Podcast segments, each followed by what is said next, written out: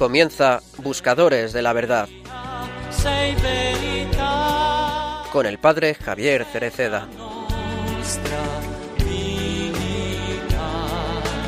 A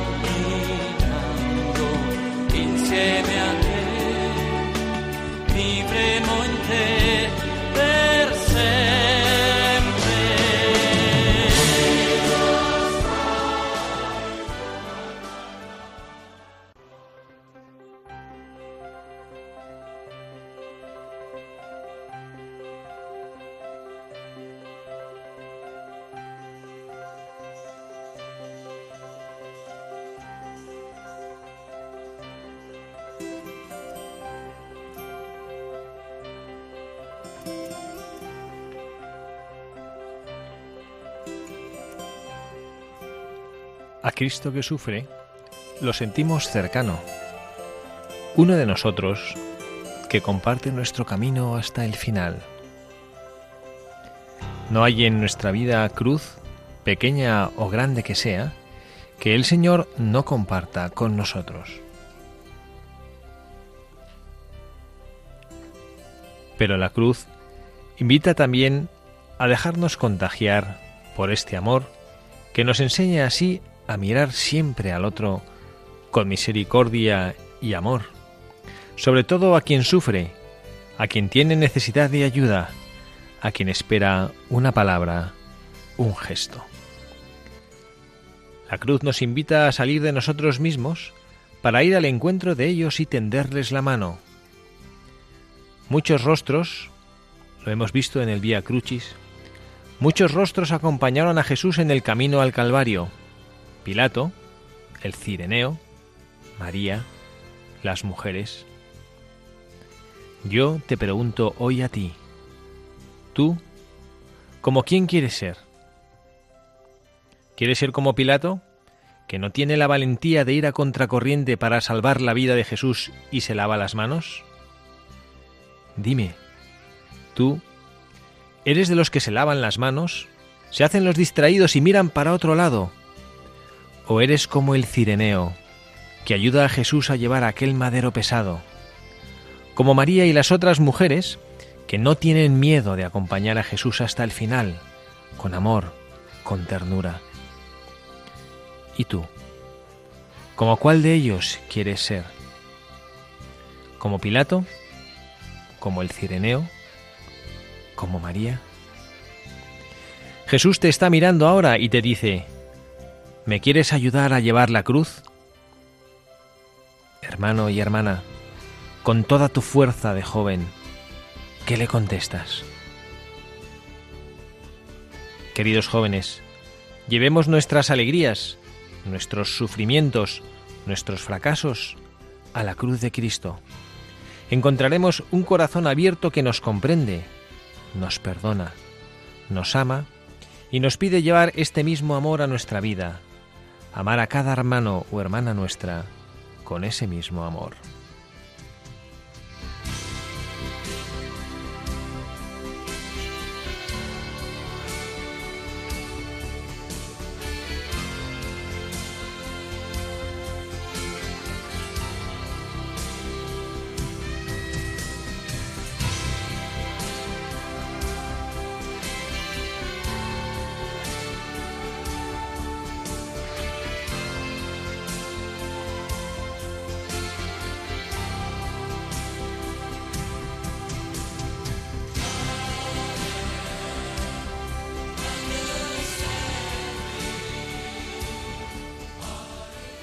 Buenas tardes, queridos amigos, queridos buscadores de la verdad que nos acompañan cada 15 días en este espacio de Radio María, la radio de la Virgen, la radio de nuestra Madre.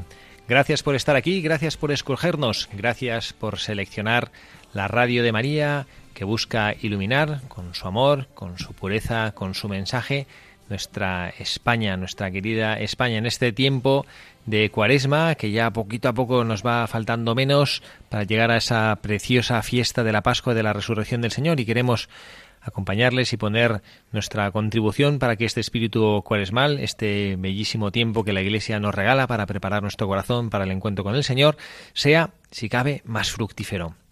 Como siempre, quienes hacemos aquí el programa de Buscadores de Verdad, les deseamos que pasen un agradable rato con nosotros y que alguna semilla de la verdad prenda en sus corazones. Muy buenas tardes, Carla Guzmán, aquí como siempre con nosotros al pie del cañón. Muy buenas tardes, padre. Gracias por estar aquí. Nada, gracias a usted por llamarme y buenas tardes a todos los oyentes en esta tarde de sábado. Hermano Michael Cancian está aquí también con nosotros una tarde más, nuestro querido hermano italiano. Muy, muy buenas tardes a todos, aquí encantado. Que le vamos a nacionalizar ya. Muy bien, pues queremos recordarles a todos nuestros buscadores de la verdad, si quieren escribirnos o ponerse en contacto con nosotros. Carla, ¿dónde nos pueden escribir? Nos pueden escribir por correo electrónico a buscadoresdelaverdad@radiomaria.es. Y si lo prefieren, nos pueden mandar también una carta o una tarjeta postal que nos hace mucha ilusión a Paseo de Lanceros número 2, 28024, Madrid. Pues vamos a escoger entonces eh, y vamos a decidir, bueno, ya hemos decidido cuál va a ser nuestro buscador del día de hoy y hemos escogido un personaje en base a lo que el editorial del Papa Francisco, un editorial de un mensaje que decía a los jóvenes en verano del año 2013, invitándoles a, a vivir una relación particular con Jesucristo, contemplando este episodio de la pasión, de la muerte y resurrección de nuestro Señor Jesucristo, no solo un episodio, sino que es el momento central de la historia de la humanidad y hemos escogido, como decía, un personaje para que sea buscador, nuestro buscador de la verdad. Y es el Cireneo, Simón de Cirene, del cual, Michael, sabemos bastante poco, ¿no? Hay poca información que la Sagrada Escritura nos aporta. Así es, hay como una, una o dos líneas y nada más, y luego todo eh, acaba en el silencio. En el silencio. Bueno, pues vamos a entonces a escoger eh, y escuchar una pequeñísima reflexión que ciertamente no es una biografía, sino que es quizá más una reflexión que otra cosa, que bueno, pues que nos va a ayudar a, poder meditar juntos y a poder eh, introducir esta figura, este personaje de Simón de Cirene como buscador de la verdad.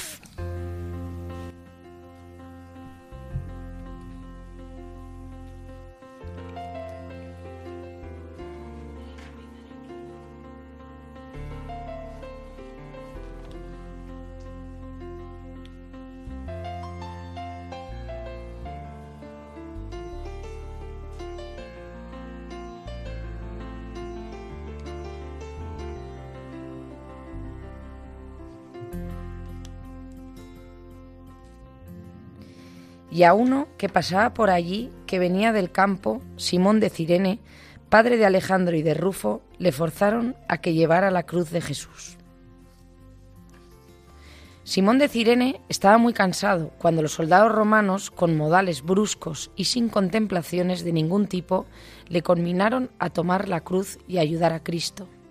Sus hijos, Alejandro y Rufo, regresaban con su padre, contentos porque la casa estaba ya cerca y había llegado la hora de cenar y jugar un rato. Al ver lo que sucedía, se miraron.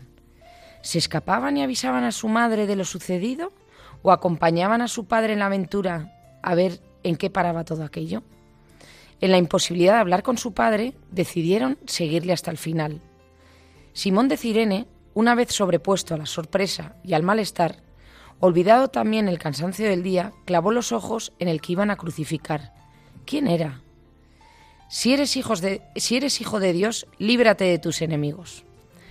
Las imprecaciones, los insultos se sucedían a lo largo de todo el camino. ¿Cómo se llamaba? Lleno de curiosidad, Simón preguntó el nombre a una de las mujeres que Cristo saludó a la vera del camino. Jesús, el Cristo, fue toda la respuesta. Cuando los soldados forzaron a Simón hacerse cargo de la cruz, Jesús estaba caído en el suelo, sin posibilidad alguna de alzarse. El golpe había sido violento y se quedó sin fuerzas para ponerse en pie. Hasta el Calvario, Simón no apartó los ojos de aquel extraño personaje, condenado a una muerte ignominiosa. Cristo caminaba lenta y pesadamente. Apenas encontró fuerzas para volver la cara atrás varias veces y dirigir una mirada agradecida a Simón. El alma de Simón fue agrandando sus horizontes paso a paso, a medida que llegaban al Calvario. Y sin darse cuenta, cuando su misión terminó, se encontró apenado, triste, con el corazón lleno de un gran cariño a aquel hombre al que ya comenzaban a quitarle sus vestidos para crucificarle. Con la misma violencia con la que le habían forzado a llevar la cruz, los soldados obligaron a Simón a abandonar el lugar. Su tarea había terminado. Al ver a Cristo en la cruz, el corazón de Simón se convirtió en llanto. Permaneció en pie, a unos metros del crucificado, acompañado por sus hijos, que no se separaban de su lado. Una a una, las palabras de Cristo fueron cayendo en el corazón de Simón, cayendo y asentándose en él. Una a una fueron abriendo su alma y abriéndose camino hasta lo más hondo de su espíritu. Padre, perdónales porque no saben lo que hacen. Simón bien sabía todo lo que habían hecho y todo lo que continuaban haciendo. ¿Quién era aquel hombre que crucificado respondía con serenidad y paz a todas las afrentas y les perdonaba? Inmóvil permaneció junto a la cruz hasta que oyó la petición del buen ladrón y la respuesta de Cristo. Hoy estarás conmigo en el paraíso. Miró la cruz del ladrón, miró la cruz de Cristo y esperó. La noche iba cubriendo el Calvario. Los soldados, los soldados comenzaron a recoger todos los instrumentos de la crucifixión la hora de la muerte de los condenados estaba ya muy cerca. El ladrón de la izquierda fue el primero que murió.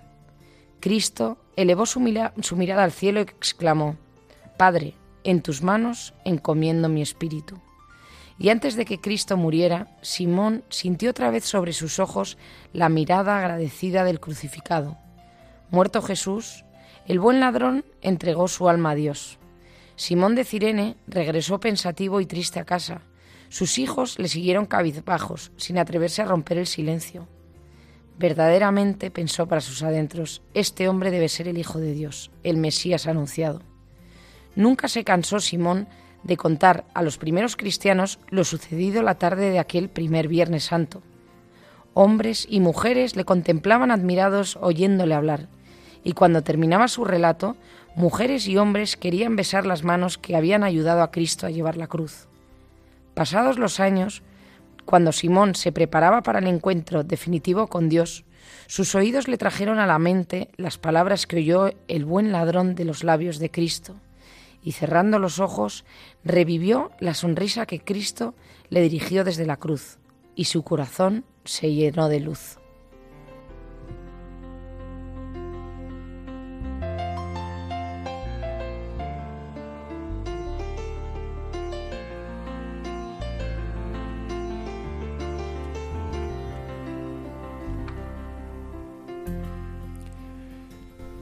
Ciertamente esto que hemos leído no es una biografía así histórica, es una, reflexión preciosa sobre la figura de este personaje, Simón de Cirene. No es un personaje de ficción, claramente nos lo presentan así las Sagradas Escrituras, un hombre que existía. Uno de los evangelistas le menciona que era el padre de Alejandro y de Rufo y nos da por ello a comprender que era un personaje conocido en la iglesia primitiva. Alguien que, que probablemente desconocía a Jesucristo, porque no, no sabía bien y se encontró con, con, toda esta escena cuando llegaba de trabajar del campo donde fuera y le correspondió aquella hora en la que fue crucificado que Jesucristo, probablemente era la hora de volver a las casas después de haber estado trabajando todo el día y le correspondió este para nosotros honor y privilegio, pero en aquel momento un horror que esto no, no, nosotros no lo tenemos en cuenta, pero conociendo la cultura judía era eh, llevar la cruz a un condenado esto además para un judío era como una contaminación y un horror y un pensar que toda la población que estaba siguiendo la, la pasión de Jesucristo le pudiese considerar a él un poco como contagiado, ¿no? como si se contaminaran. O sea que ahora esta, este, esta belleza que nos parece tan idílica dentro de la tristeza y el drama de la pasión de Jesucristo, ¿no? Decir, bueno, por lo menos había alguien ahí ayudándole, para Simón de Cirene no fue una cosa fácil. Esto fue realmente una, una tuvo que vencerse a sí mismo y probablemente coaccionado por los soldados eh, fue por lo que él accedió a llevar la cruz de Cristo, ¿no? Y en ese momento, y por eso hay una enseñanza preciosa que creo que es una de las enseñanzas que queremos nosotros ahora transmitir respecto a esta figura del Cireneo, es por ello por lo que él pasó de, bueno, pues de una coacción a una acción por su parte, ¿no? Y a un, y bueno, pues a un descubrir, ¿no? Que debe ser preciosa esa historia, ¿no? De las que cuando llegamos al cielo nos gustaría que nos contara el Señor, ¿no? Cómo fue evolucionando y me encantaría, sí, el día que Dios, eso lo espero, que me conceda la gracia de llegar al cielo, encontrarme con Simón de Cirene y preguntarle, ¿no? cómo fue cambiando su corazón, ¿no? encontrándose con Jesucristo crucificado. Ahí se ve muy bien en la película de la Pasión, la de Mel Gibson, se ve fenomenal la, la peli cuando empieza, cuando, o sea, el cirineo le empieza a ayudar a, a Jesucristo y como al principio está malhumorado, enfadado, y luego cuando va viendo todo el sufrimiento y se da cuenta de verdaderamente este hombre y cómo va cambiando, es que además le cambia hasta la cara. Así es, de hecho, o sea, esta de la pasión para mí es una de las más emotivas, porque porque se ve claramente y como bueno, que a lo mejor había sido así, no se sabe, ¿no? Pero em, más que palabras y más de, discursos que hayan hecho cuando le ayudaba a llevar la cruz, pues el cruzarse con la mirada de Cristo y, ver su rostro tan destrozado y, un rostro sereno y un rostro que le miraba y que le pedía ayuda, pues eh, como que te sobresalta tu interior, ¿no? Porque dices, esto no es algo común. Y, y, además se ve claramente en la película, yo me acuerdo que es, eh, bueno, a lo mejor yo lo he interpretado así, que cuando él empieza a cargar y a sentir el peso de la cruz en sus hombros y ve el cuerpo de Cristo que está totalmente destrozado y humillado y tal, eh, como que su actitud de sobresalto, como dice, ¿esto cómo puede ser? ¿no? ¿Cómo puede ser que este hombre esté llevando tanto peso encima? ¿no? Y, y como que a lo mejor ahí surge en su interior diciendo, eh, pues a lo mejor aquí, aunque no lo conozco, pues habrá algo más, ¿no? Habrá algo más y, y, es lo que interiormente le empuja a, a, entregarse, ¿no? No, y es precioso porque sale como al principio lleva la cruz como a regañadientes, como que no le mira y luego al final hasta le coge a él... ¿no? A, Cristo, a Jesús le coge en, como en volandas, venga, que ya queda poco. O sea, como al final ¿no? Como se ablanda.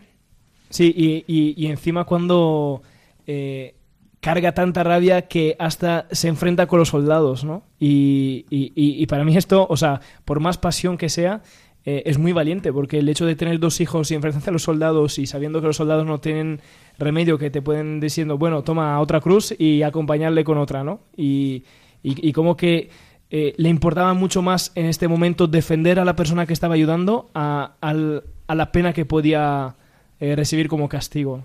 Yo, no es por desviarme, ¿eh? porque sé que no es el tema, pero a mí una cosa que siempre me ha llamado la atención de, de, de, de, esta figura y de este episodio, de Camino al Calvario, es pensar si un hombre iba andando por ahí, como me lo imagino, o despistado o curioso, que volvía del campo de trabajar y de repente le, le cogen los soldados para ayudarle a Cristo. O sea, normalmente sí. O sea, o sea, es verdad que a Jesús le, le, abandonaron sus amigos, por decirlo, las únicas que le siguieron fueron las mujeres, pero decir lo solo que debía estar en el camino al Calvario, porque, o sea, si él, o sea, no sé cómo explicarme, si tú vas cargando con la cruz, eh, eh, tus amigos te tienen que ir al lado, o sea, aunque te estén enjuiciando lo que sea, tienen que ir, no sé, apoyándote, aunque no te se puedan acercar, pero es que si le cogen a un, a un tipo que venía de trabajar, quiere decir que estaba el pobre hombre, ¿no? Solo, porque vamos, o sea, a, usted, no sé, hermano, le pasa algo y yo voy corriendo y le, echo una mano. No tienen que buscar a uno que no lo conocen de nada en la calle para ayudarle. O sea, es que digo, es que realmente, o sea, ¿cómo somos, no? y, y, y, esto encima es mucho más curioso porque dice, uno, uno, dice, pues estaba más cerca Simón de Sirene que ni ha pasado un minuto con Jesús, a lo mejor había oído hablar y los apóstoles que han tenido tres años y, y le han conocido de sobra, pues eh, estaban mucho más lejos que Simón de Sirene, ¿no? No, yo digo, toda esa gente que, le, que, que hasta, ¿no? Hasta que vemos la, eh, la entrada en, el Domingo Ramos, toda esa gente que le seguía, le escuchaba, era bienaventuranzas, el, pero los, los milagros, ¿no? De la multiplicación de los panes y los peces, toda esa gente, ¿dónde está? ¿No? ¿Dónde se ha quedado? ¿Y qué te va a parecer por Simón el Sirene? Yo lo que esta reflexión que haces, Carla, sobre la bueno pues que, hace ahí Simón de Cirene, yo pienso, yo siempre he pensado que Simón de Cirene eh, tendría que ser un forzudo, es un hombre grandote, ¿no? Yo lo que me imagino que soy un soldado, porque eh, seguramente gente que le quería eh, había poca. Estaba ahí San Juan, la Virgen María, la Magdalena, alguna mujer y más y, ya. Pero habría mucha gente ahí curioseando y otros gritando y demás. Entonces lo que imagino es que los soldados, vamos, si yo soy un soldado y me dice el centurión, busca a alguien que le ayude a llevar la cruz, que este no puede, yo mm, buscaría a alguien fuerte. Entonces yo lo que creo es que levantó la cabeza y al primero que vio potente, forzudo, dijo, pues este. Y entonces yo siempre he pensado que Simón de Cirene era un hombre grande, fuerte, que los soldados le escogieron para, para que llevase la cruz de Jesucristo, ¿no? Y bueno, y para mí la, primera enseñanza para entrar ya aquí en, materia de, de, las, de, los mensajes que nosotros que nos puede dejar esta figura preciosa del Evangelio, Simón de Cirene, el primer mensaje que quería compartir con nuestros oyentes es lo que nos enseña Simón de Cirene sobre el llevar la cruz por obligación, que es exactamente lo que estaban ahora comentando Carla y el hermano Michael, llevar la cruz por obligación. ¿no? Les voy a leer un pequeñito texto que nos ha inspirado ahora mientras preparamos el programa y luego lo comentamos. Simón de Cirene te enseña que cuando ayudas por obligación, sin estar muy convencido de tu acción, el dolor ajeno te es pesado de llevar. Avanzas lento y tienes tus dos manos ocupadas y no puedes extender una al hermano. Y cuando devuelves la carga, el hermano siente un sabor amargo. Bueno, ¿qué os parece esta reflexión? ¿no? Que es, la verdad es que era justo lo que estábamos diciendo, ¿no? Que parece como, como que no es una cosa que no, que no tiene que ver conmigo, ¿no? Es bastante tumbante esta frase, la verdad. Que ahora que ahora que la estaba escuchando, o sea, me ha, me ha, dado mucha luz, sobre todo el tema del eh, esto del dolor ajeno que te es pesado llevar, ¿no? Que a lo mejor eh, el hecho que, que luego eh, lo que podía también calar en el, en el corazón de Simón de Sirene es ver tanto sufrimiento que estaba viviendo este hombre y que él no podía hacer nada, o sea, simplemente cargar la cruz, pero cargar la cruz ¿qué era? O sea, al final no no, no, solucionaba nada a sus heridas, al dolor que, a la humillación que, tenía, ¿no? Entonces que muchas veces el, dolor ajeno eh, es mucho más difícil que llevar y aceptar eh, porque tú no puedes hacer absolutamente nada, ¿no? Nada para ayudar. Yo recuerdo una una eh, expresión de vamos de, un, un conocido que yo tuve en mi juventud, ¿no? Que pues que cuando le, contabas eh, alguna dificultad o algo, eh, respondía, a mí no me cuentes tu vida. Y no lo decía de broma, ¿no? Realmente, o sea, no, no quería saber nada y, era, un, pues pobre, ¿no? Pero una persona como que no, eh, muy poco involucrada con la ayuda de los demás, ¿no? Y como que no quería saber del dolor ajeno, ¿no? No me cuentes tu vida. Para no sufrir. Para no, bueno, para no sufrir o para, o para no involucrarse, ¿no? Y efectivamente cuando, cuando nosotros nos encontramos, y, esto nos pasa muchísimo, muchísimo, con el dolor ajeno y todo el mundo sufre. Esto es una reflexión que nosotros no nos hacemos con, con frecuencia. Todo el mundo sufre.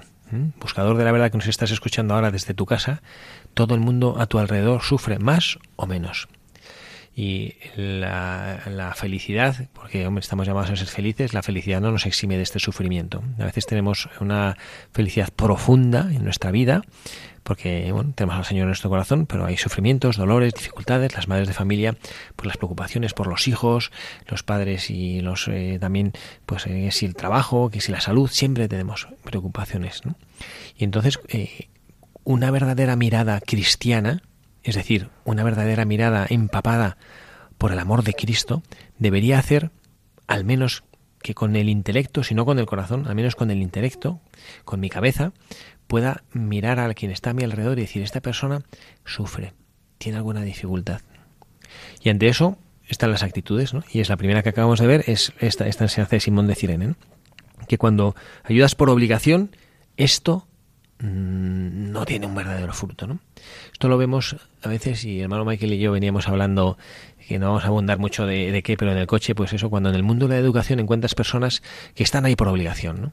Que parece que no hay una, un verdadero amor, ¿no? Y yo estoy aquí pues porque a mí me pagan un sueldo y bueno, pues tengo aquí los jóvenes a los que me toca ayudar y bueno, pues yo lo único que espero es que no tengan dificultades y que no me pongan problemas y que estudien y que aprueben y que se porten bien en clase y que... ¿no? Hombre, pero yo creo que lo vemos en todos los mundos. Hmm. O sea, cuando uno actúa por vocación y no por obligación, se nota. Sí, todo igual en los hospitales, por ejemplo, todos hemos hecho la los que hemos tenido, yo soy uno de ellos, la oportunidad de estar ingresado con alguna enfermedad, algún accidente o algo, pues encontrar que quien, te, quien está a tu lado eh, encuentra en, en, el, en el atención al, al enfermo pues una manera de expresar un amor, una vocación, o el que simplemente pues cumple una obligación que a veces es pesada, ¿no? Pero es verdad, tiene Carla razón en todos los aspectos de la vida, cuando tienes eh, relación pues en cualquier empresa, cualquier negocio, cualquier cosa de atención al público, cuando vas a un restaurante, cuando tomas una cerveza en un bar, pues notas, ¿no? Si la persona como que está ahí, pues eso, mm, por obligación y sin disfrutar, dice, bueno, pues esta es mi, esta es mi vida, esto es lo que a mí me toca, ¿no? Bueno, pues esta es la primera enseñanza que nos deja nuestro buscador de la verdad de hoy, Simón el Cireneo. Y bueno, vamos a mirar la contrapartida, la otra cara de la moneda de lo que acabamos de decir, y es que Simón de Cirene nos enseña que cuando eres cireneo por amor, cuando decides ayudar, aunque sea un pequeño trecho, la carga es más liviana y te queda una mano libre para sostener al hermano y avanzar juntos. Y cuando le devuelves su carga, ésta le resulta más liviana a tu hermano, porque el amor alivia las cargas y las deja perfumadas de dulces recuerdos. Bueno, ¿qué os parece esto? Eso me recuerda un mogollón a mi madre. Porque yo me acuerdo cuando, cuando adolescente que tienes como millones de problemas y todo es como un mundo. Entonces yo llegaba agobiadísima a casa. Entonces mi madre, ¿pero qué te pasa? ¿Qué te pasa? Yo, no, no, no, no. Entonces siempre me decía, pero cuéntamelo, porque cuando lo escucha otra persona, otros oídos, y ya verás como desde otro punto de vista y yo te voy a ayudar y tal. Y decía, qué lista es mi madre. y es verdad, es como que te desahogas, ¿no? Y muchas veces lo que para ti a veces es un, un problema y luego también el sentirte acompañado cuando te pasa una desgracia, lo que sea, el sentirte acompañado y reconfortado por otro, ¿no? Que te ayuda. Sí, y a esto añadir algo que, bueno, un poquito eh, se me ha se me ha clavado en la mente y lo tengo un poquito verde porque le, le, tengo que dar un poquito más de vueltas, pero eh, que está relacionado un poquito también a lo que decía el padre Javier de este señor que dice, eh, no me cuentes tu vida, ¿no? Y, y, y aquí, en, en, eso que acabamos de leer, encuentra la clave, ¿no? Porque estaba pensando en la implicación, o sea, el, en el sufrimiento, eh, el tender la mano siempre provoca heridas, ¿no? Y el hecho de implicarte en el sufrimiento de otro te provoca heridas. O sea, es imposible que no, que no sufras y que no te compadezca con el otro si le estás ayudando verdaderamente, ¿no? Entonces te cuesta. Entonces muchas veces si uno lo ve solamente desde los ojos humano, humanos, eh, pues entra la prudencia diciendo, pues yo aquí no me meto, ¿no? Estoy más cómodo en mi, en mi redil, estoy muy tranquilo y ¿por qué tengo que salir hacia los demás? Y, justo aquí dice, eh, busco corazones generosos, ¿no? Cuando la generosidad es mucho más grande de la prudencia, cuando la generosidad eh, es decir, el amor eh, es mucho más grande de el amor a mí mismo, que es como el contrario del amor, ¿no? El egoísmo es el contrario del amor, eh, que al final te permite de implicarte en la situación del otro y ayudarle sufriendo con él. Es que cuántas veces por, por pereza, porque vamos a tope todo el día, pero yo entono el mea culpa porque A mí es verdad que me ha pasado, seguramente alguno de nuestros buscadores que nos esté escuchando le habrá pasado, que mm, estás andando por la calle o en tu lugar de trabajo y ves a una persona que sabes que lo está pasando mal o que tiene un problema, pero sabes que si te acercas, o sea, media hora no te la quita nadie y a veces, que eso yo creo que es tentación, o sea, cambias de recorrido, ¿no? o, te escondes debajo de una mesa y dices, hoy no. Pero fíjate que igual ese día sales al encuentro de esa persona, ¿no? Y, y, le haces feliz y le cambias. Pero yo es verdad, ¿eh? Me da culpa porque a veces reconozco que lo he hecho. Pero, y ahora viendo esto digo, ay Carlita, qué mal, hay que cambiar esa actitud. Y además pienso no solamente evitarlo, pero también a veces puede pasar un, un, un o sea, e, evitarlo de otra manera, que puede ser diciendo, ah, me interesa un poco, como que siento que el corazón eh, se compadece un poquito ah, emotivamente hablando, eh, pero una vez que paso, pues casi ya me he olvidado, porque ya estoy en otra conversación y como que, que ya está, el sufrimiento de esta persona no me ha, no me ha, no me ha afectado tanto, ¿no? Me ha afectado unos, unos segundos, un minuto y ya, ¿no? Se ha quedado en la, en la, en la capa superior de la piel, ¿no? Así es. No, no, no, no ha entrado para adentro. Así es. Pues esto es lo que sucede. Yo creo que cuando nosotros somos cireneos por amor, resulta también que nos quedamos vinculados con el sufrimiento del otro, ¿no? Y entonces eh, resulta que no que no podemos caminar sin él, ¿no? Y nos gusta, eh, pues no digo por gusto, ¿no? Sino que por, por experiencia vital y por profundidad de sentido de la propia vida, porque encontramos en esto el sentido de nuestra propia vida, caminar junto al que está sufriendo. Y esto es lo que le pasó a, a Simón de Cirene, ¿no? Que él, eh, pues después de que estuvo caminando con el Señor junto a él, llevando una cruz que él pensaba que no era suya y que poco a poco fue descubriendo que sí que era de él, decidió, y por eso creemos que él fue también de los primeros fundadores de la Iglesia, de los primeros cristianos, se dio cuenta y decidió que no podía caminar sin el Señor. Bueno, pues vamos a tratar de, de profundizar en esta, en esta idea, en esta realidad de, nuestra vida, de que bueno, pues que queremos eh, caminar con el Señor y que el Señor nos sea parte de nuestra vida con una oración cantada. Y después de la oración cantada, eh, comentamos y seguimos hablando de este precioso buscador de la verdad, este Simón de Cirene, buscador tan válido para este tiempo de cuaresma en el que estamos viviendo nosotros.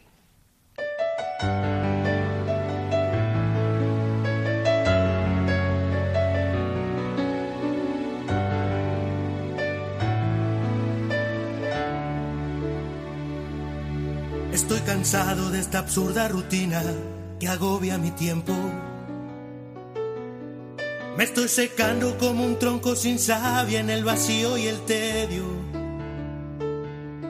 Me desmorona no alcanzar mis metas cuando el esfuerzo ha sido duro y leal. Y me pregunto si camino en camino o camino en el mar.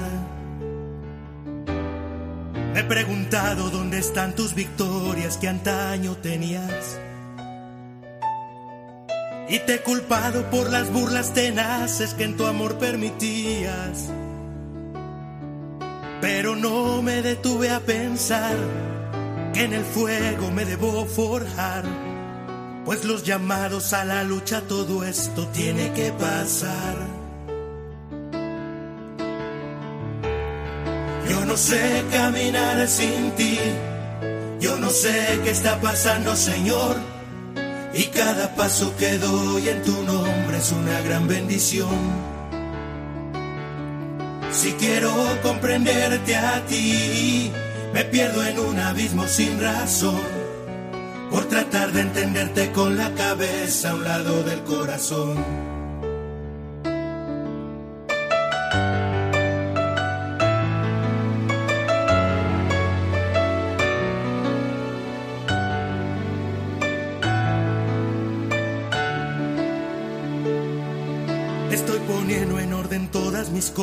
Para alzar el vuelo. Me ha seducido como antiguo profeta a buscarte lo incierto. Cada vez que quise decirte no, tú me hiciste declarar un sí. Pues yo no sé elevarme sin tus alas ni arriesgar sin ti. Yo no sé caminar sin ti yo no sé qué está pasando, Señor, y cada paso que doy en tu nombre es una gran bendición. Si quiero comprenderte a ti, me pierdo en un abismo sin razón, por tratar de entenderte con la cabeza a un lado del corazón. Yo no sé caminar sin ti, yo no sé qué está pasando, Señor todas partes y en cada momento vamos juntos tú y yo. Si quiero comprenderte a ti, me pierdo en un abismo sin razón. Por tratar de entenderte con la cabeza a un lado del corazón. Yo no sé caminar sin ti. Yo no sé qué está pasando, Señor. Y cada paso que doy. Yo no sé caminar sin ti. Yo no sé qué está pasando, Señor. Esta es la oración que, bueno, pues probablemente Simón de Cirene hizo. Aquí seguimos junto a ustedes, buscadores de la verdad, el padre Javier Cereceda, quien les habla, con Carla Guzmán y el hermano Michael Cancian. Y queremos compartir con ustedes algunas de las cosas que estamos haciendo aquí en Radio María para ustedes y uno de ellos es esta campaña de Mariatón. Queríamos compartir con ustedes los frutos de esta campaña de donativos que se ha realizado. Cada año ya saben que pone Radio María en marcha la Mariatón. Todas las radios María de todos los continentes nos unimos para conseguir las aportaciones económicas necesarias para impulsar proyectos. Desde Radio María nos centramos especialmente en conseguir ayuda económica necesaria para impulsar algunos proyectos en concreto. Vamos a compartir con ustedes en qué proyectos estamos metidos en Radio María España. Es uno de ellos es de los cuatro que hay, Radio María en Oriente Próximo. Estamos apoyando y enviando el dinero que ustedes envían como donaciones a Radio María a proyectos en Siria, en Irak, en Israel y en Palestina para comprar equipos y emisoras y que pueda oírse Radio María en aquellos territorios de Oriente Próximo. También tenemos misión en África subsahariana apoyando los programas de Radio María, que Radio María allí, fíjense, tiene una audiencia de unos 25 millones de personas cada día que es la audiencia más alta de Radio María en todos los continentes, Radio María en África. También tenemos nuestra tercera campaña, que es Radio María en el este de Europa. En concreto, desde España estamos colaborando en implementar el proyecto de Radio María en Bielorrusia. Y el cuarto proyecto, que está todavía en, itinerancia porque no logramos por eh, dificultades que arranque, que es el Radio María en el Caribe, con este proyecto futuro de la creación de Radio María en Cuba. Luego otra noticia otra noticia que os va a venir fenomenal a todos nuestros oyentes para prepararnos para la Semana Santa. Como cada año eh, habrá unos ejercicios espirituales para vivir la oración en la última semana de Cuaresma. Os invitamos a reservar un momento para encontraros con el Señor en los ejercicios espirituales de Radio María. Habrá cuatro tandas en diferentes horarios para, para el que trabaje o no trabaje, o sea que no, no podemos decir que no. A las doce y media con el padre Javier Mairata de Anduiza. A las seis de la tarde con el padre Santiago Boigues Fernández. A las once de la noche el padre Raúl Muelas Jiménez, sacerdote auxiliar en la Basílica de Nuestra Señora del Prado, en Talavera de la Reina. Y no faltará una tanda, no podía faltar para los, los que no duermen muy bien, a las cuatro de la mañana cuando podremos escuchar las meditaciones del jesuita padre Luis María Mendizábal Ostolaza, conocido apóstol del corazón de Jesús que falleció el pasado 18 de enero. Pues es un momento bellísimo del año para poder aprovechar esta oportunidad que Radio María les brinda de hacer ejercicios espirituales y en estas horas que les han dicho, ¿no? Para distintos distintos públicos, ¿no? A las doce y media del padre Javier Mayerata es más bien para personas enfermos y personas mayores que desde casa pueden acercarse más al Señor. La tanda de las seis de la tarde con el padre Santiago Boigues es más bien dirigida para personas de la vida consagrada, sacerdotes, miembros de la vida consagrada. Y la de las once de la noche del padre Raúl Muelas dirigirá meditaciones más bien para la familia, más de índole familiar mientras estábamos escuchando, y bueno, y la cuarta que es la del padre Mendizábal, ¿no? Que, para, bueno, pues que para los que no duermen. Para los que no duermen. a las cuatro de la mañana. Estábamos pensando esta, mientras estábamos escuchando la canción de Yo no sé caminar sin ti, y nos eh, Carla quería compartir con nosotros una, reflexión que le nace del corazón. A ver, Carla, cuéntanos. Me nace del corazón, pero como yo soy bastante impulsiva, no sé si tiene mucho que ver. No, pero es que últimamente lo siento, pero como es todo el, la sociedad del confort, del vivir bien, el todo bien, todo placer, no sé, todos nos atacan con eh, aléjate de la persona tóxica, porque la persona tóxica, y entonces a mí me da pena pensar que incluso yo puedo llegar a ser una persona tóxica y entonces que nadie se te acerque, porque igual esa persona tóxica desgraciadamente tiene un problemón que si alguien se le acerca y le pregunta que te, le puede ayudar. O sea, yo entiendo que es verdad que hay gente complicada, que hay gente mm, pues que es más negativa y o que es más tendente al mal humor, como el enanito gruñón de Blancanieves, pero no por eso le tenemos que dejar apartado. Entonces yo lo comentaba con el hermano Michael, me dice, pues igual, no sé, igual usted no tiene las herramientas. Y digo, bueno, pues aunque sea, no sé, rezo, ¿no? Como Santa Mónica rezaba por su hijo para que se convirtiera, al final se convirtió. En mira tenemos San Agustín, uno de los grandes doctores de la Iglesia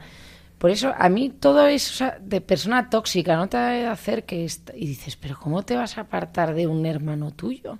¿No? Pues, pues, pues lo intentamos cambiar, ¿no? Y yo, yo, entiendo las dos posturas, ¿no? Lo que el hermano Michael comenta, que hay veces que es necesario tener una, cierta pericia para acercarse a personas que tienen dificultades, ¿no? Y que no es fácil y a veces hay personas que, que sí que efectivamente hieren, ¿no? A mí solo, solo el hecho, solo el concepto, ¿no? La palabra personas tóxicas, ¿no? A mí me rechina un poco, ¿no? Porque las personas son creación de Dios. Entonces puede haber personas que, bueno, pues que te pueden hacer daño. Esto es evidente, ¿eh? no, no estoy negando ni cayendo en un buenismo, que todo el mundo es bueno y todo. Pero bueno, a mí me rechina un poco, ¿no? Porque me parece que es como, como decir, oye, no, no, que cuidado, eh, cuidado que la gente es mala. Y, pues es verdad que, los, que estamos heridos todos, ¿no? Que esta es una reflexión que hace Carla que me parece buenísima, que pensar, que pensaría si resulta que el tóxico eres tú. Y resulta que a lo mejor no te das cuenta y estás haciendo daño a, a los demás. ¿A ti que te gustaría que se apartaran de ti?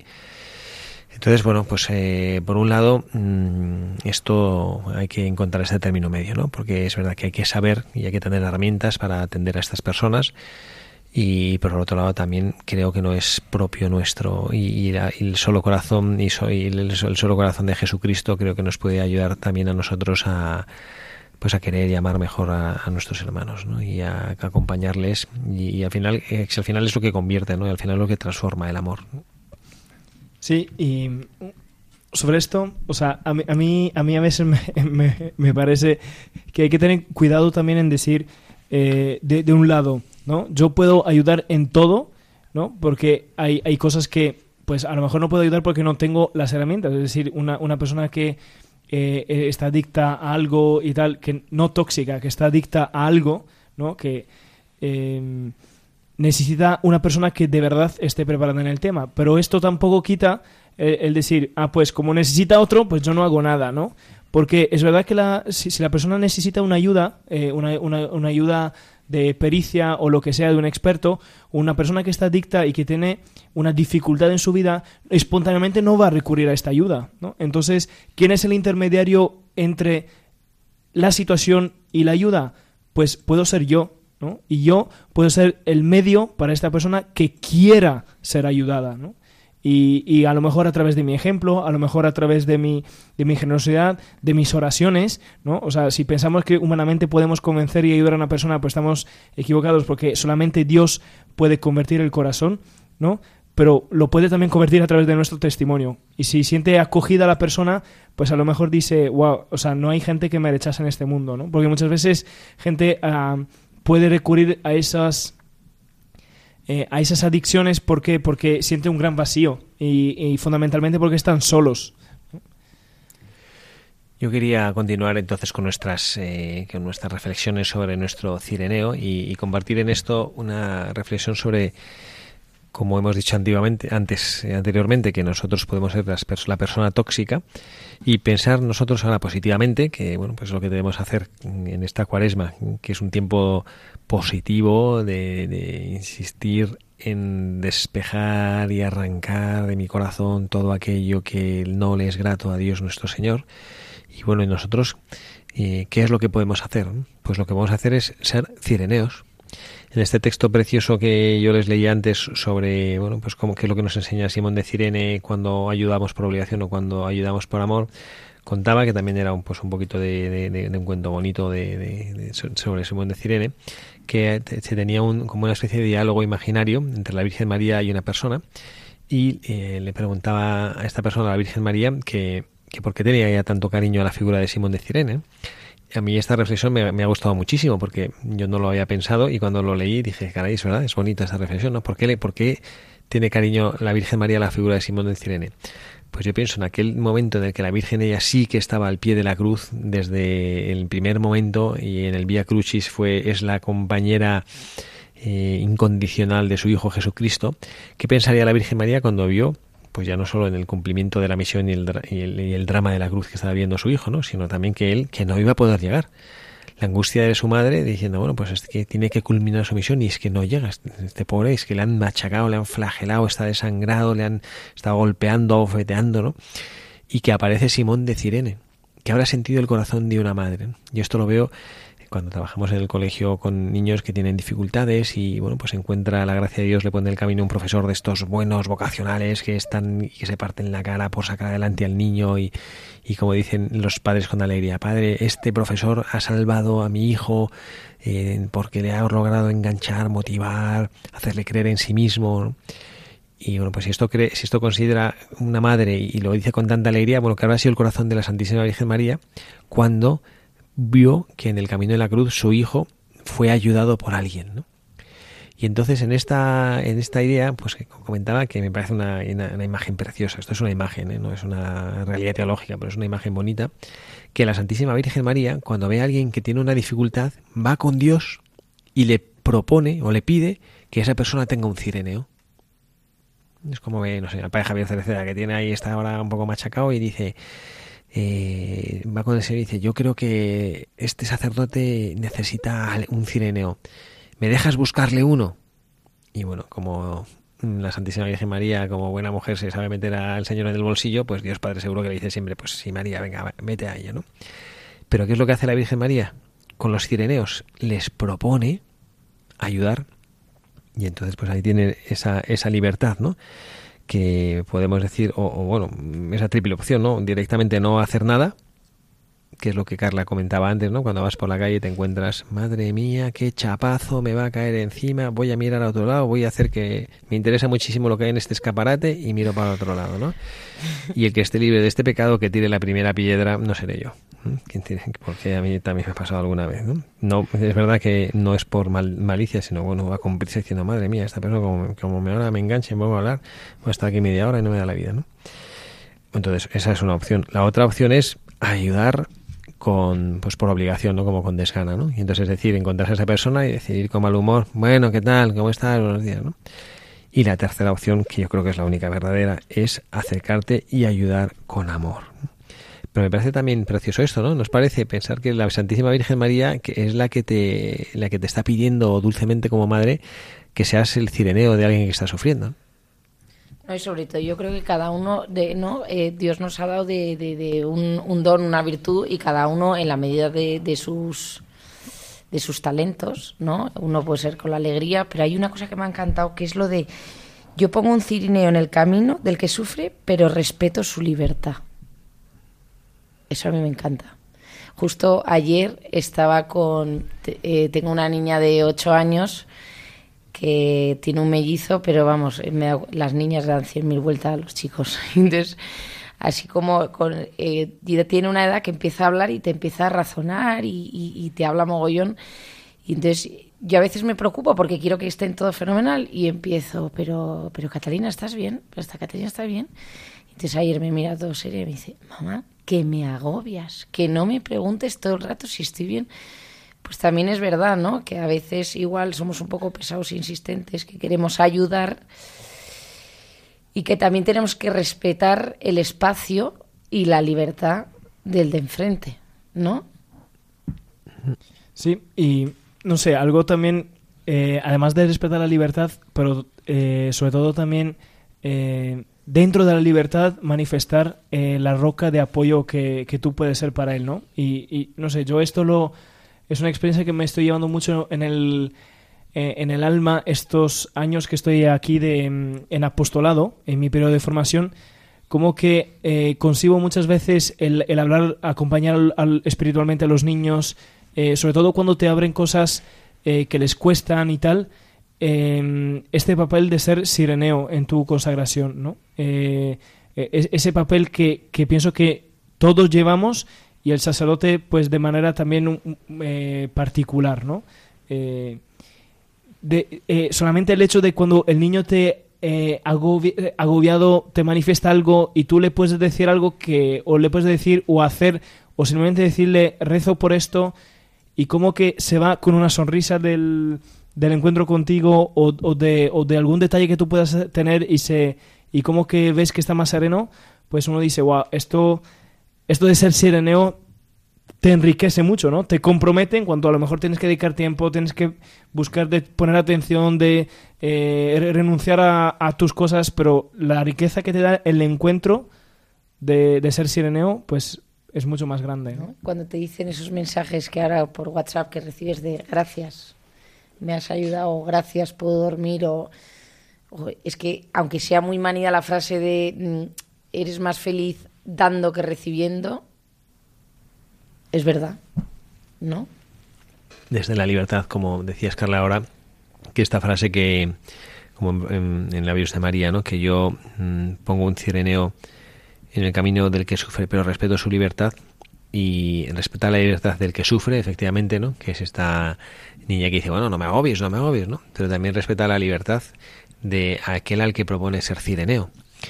Y bueno, mm, yo me quedaría con este, de estos mensajes que hemos eh, dicho a, los, a nuestros buscadores en el día de hoy, de esto de, de esta enseñanza de, de ayudar por obligación o, o de ayudar con libertad y con amor, que nos quedásemos nosotros con esa espinita buena en el corazón, clavada, por la cual nosotros nos preguntemos, mm, ¿de quién me está invitando la Virgen María a ser cireneo? Eh, ¿A quién debo acompañar? ¿A quién tengo que ayudar yo? Y esto de Cireneo no es una vez en la vida. ¿eh? No piensen que, bueno, eh, si el, el- el Cireneo de verdad, Simón de Cirene, el del Evangelio, en una ocasión ayudó a Jesucristo y ya. Pero este papel de Cireneo no es para un día, no es para un ratito, no es para media horita de ayudar a llevar la cruz a una persona y me voy. Y muchas veces la Virgen María nos va a pedir que seamos cireneos. Y vamos a responder ¿qué? Sí. sí o no. Depende de cada uno hasta qué punto crea que puede eh, rechazar o no, porque esta es la libertad. Se puede decir que no. También fue, también hubo eh, Pilato a lo mejor también recordó Jesucristo este deseo que tenía de ser cireneo para él y Pilato no lo quiso. Entonces a lo mejor eh, la imagen de ser cireneo podría ser ahora para nosotros pues eh, ser Pilato, ¿no? Y ser Pilato que pues hasta en el hasta en el lenguaje coloquial es una cosa negativa y ser cireneo es una cosa positiva. Bueno, pues también Pilato probablemente tuvo su libertad y él decidió decir que no. Y es exactamente lo que nos, nos, nos sugería el Papa en la editorial que hemos leído hoy. ¿no? ¿Tú cuál personaje de la pasión de Cristo quieres ser? ¿Quieres ser Pilato? ¿Quieres ser el Cireneo? ¿Quieres ser María? Jesús te está mirando ahora y te dice, ¿me quieres ayu- ayudar a llevar la cruz? ¿Qué le contestas?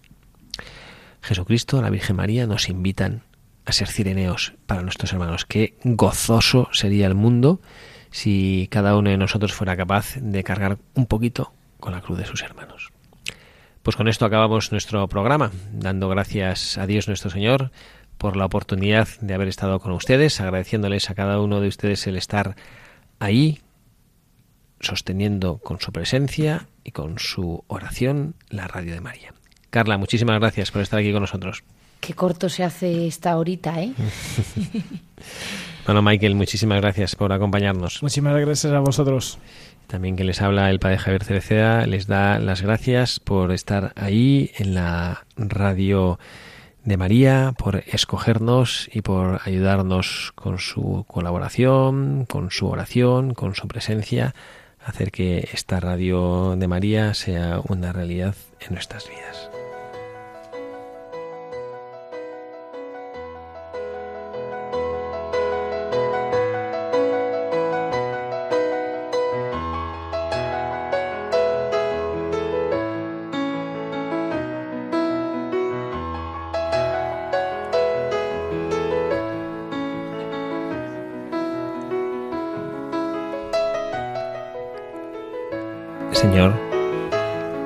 Avanza la cuaresma y mi corazón se va preparando poco a poco a encontrarse contigo cuando recuerde con toda la iglesia tu pasión, tu muerte, tu resurrección. Hoy hemos contemplado la figura de este hombre que tú quisiste que se cruzara contigo en el camino de su vida y que recibiera el don de acompañarte, de llevar tu cruz, que en el fondo era la de él. Yo quiero pedirte, Señor, para mí y para todos mis hermanos, los que ahora están sintonizando Radio María y nos están escuchando, la gracia de decir sí cuando tú me mires a los ojos y me pidas que te ayude a cargar con la cruz. La cruz que no sé cómo va a ser, no sé cuándo me la vas a dar, cuándo me la vas a traer, cómo voy a tener que llevarla. Señor, tú lo sabes, pero te quiero decir que sí. Ayúdame a purificar mi corazón de todo mi egoísmo y de todo lo que me impida entregarme a ti como tú esperas, para ser, para ti y para mis hermanos, un buen cireneo.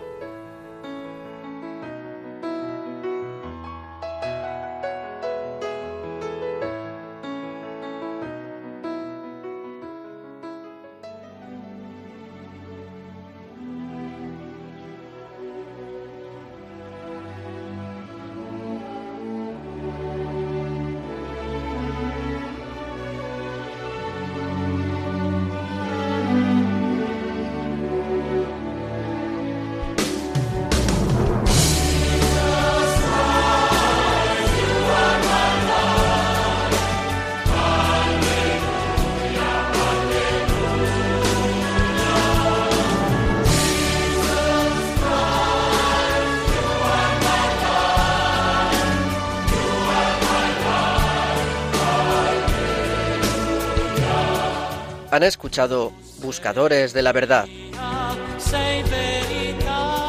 con el padre Javier Cereceda. Caminando